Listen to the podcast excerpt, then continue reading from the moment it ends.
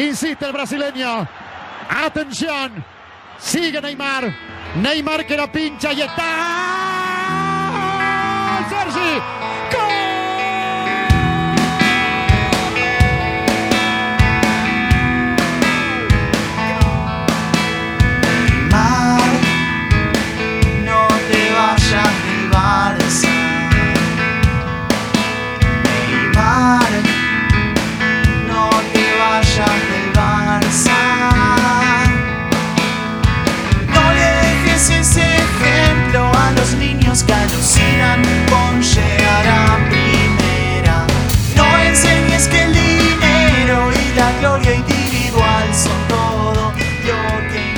Buenas noches a todos y a todas. Están escuchando Los Extraños de Siempre por Metro Neuquén, aquí en el territorio del capitán Sebastián Valero.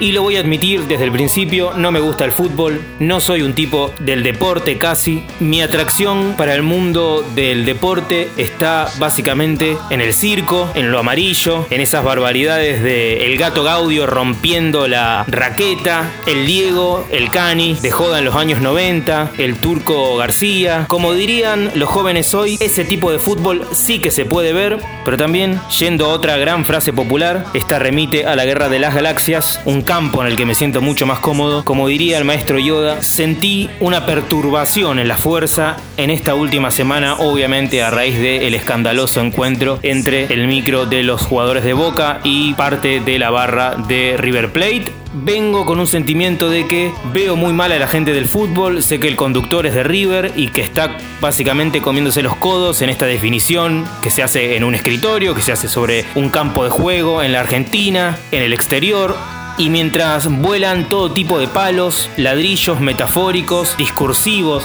sociopolíticos y no tanto, en la última semana también se lanzó acá en la ciudad de Rosario un disco llamado Zona Sur, bajo el seudónimo de Zona Sur, que esconde a un joven cancionero y guitarrista de nuestra ciudad que se llama Iván Jiménez, un tipo sí abocado al fútbol. Iván no tiene más de 25 años, es un eximio guitarrista, es parte de Gay Gay Guys, una nueva agrupación de rock de la ciudad de Rosario que viene creciendo de manera muy pero muy interesante y que recientemente se sumó a las huestes del sello BPM, dirigido por Ale Schuster de Viva Elástico. En este 2019 que se aproxima prometen un nuevo álbum, pero más allá de su trabajo en los Gay Gay Guys, Iván Jiménez es un joven cancionero que empieza a asomar en el escenario rosarino y que hace muy pocos días atrás, es más, podríamos hasta contar el tiempo en horas, acaba de sacar su disco debut y lo que les he traído hoy para disfrutar y poner un poco de paños fríos a la situación del fútbol, les voy a dejar lo que yo creo que debería ser el hit del verano si este fuese un mundo más justo. Como les decía, Iván Jiménez es un tipo que disfruta de la música, disfruta del fútbol, disfruta de las pasiones populares. En la tapa del disco de Zona Sur se lo ve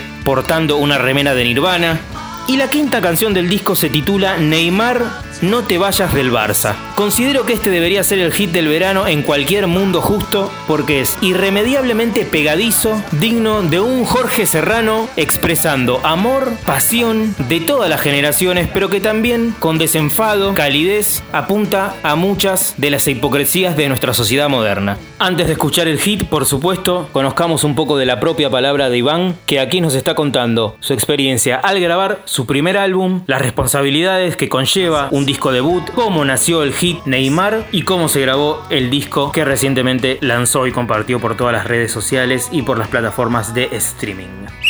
El disco lo grabé a principios de, este año, 2018, enero, febrero y marzo de 2018, en, básicamente en la pieza de Martín Míguez, que es el guitarrista de Jimmy Club y que es un amigo muy cercano que, que prestó su casa y su buena voluntad para que, para que lo grabemos. Nada, consistió en pasar todo el verano en la casa de él y después lo, lo, mezclé con una amiga, con Nati Fernández, que está estudiando mezcla en Los Ángeles y lo mastericé con Diego Savioli, que es el guitarrista de Mostacho y que tiene acá su estudio Madriguera Sur. Este en realidad como disco completo es el primero que grabo en mi vida. Había grabado un EP con una banda en la que yo cantaba a los 16 años, pero no, nunca había grabado un disco. Yo creo que aprendizaje, en, en, la grabación misma no me encontré con muchas dificultades, o sea, tuve que aprender a tocar el teclado a las piñas porque por, por terco quise tocar los teclados yo, siendo que yo no sé tocar el teclado, todos los teclados del disco los toco yo, por, por eso son también tan básicos algunos de ellos. Creo que si tuviera que pensar algo en aprendizaje, capaz es porque es lo que tengo más fresco, porque es lo más reciente, pero creo que enfrentarse cuando, cuando uno está solo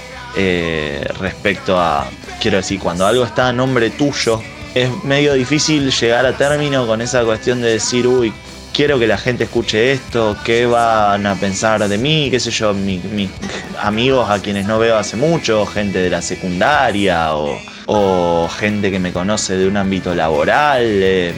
¿Qué impresión les va a dejar esto de lo que yo hago? ¿Les irá a gustar? ¿Les parecerá una pavada? Uy, tendría que haber cantado mejor eso, uy, tendría que, que eso lo tendría que haber tocado una persona que sepa tocar el teclado. Creo que en lo que tiene que ver con aprendizaje fue eso, fue como un proceso hasta cierto punto de, permitirse estar en paz con lo que uno hizo, no, no pensarlo en, términos de ser hiper perfeccionista, sino bueno, esto es, esto representa lo más fielmente el momento de mi vida en el que escribí las canciones y en el que las grabé. Entonces eh, creo que,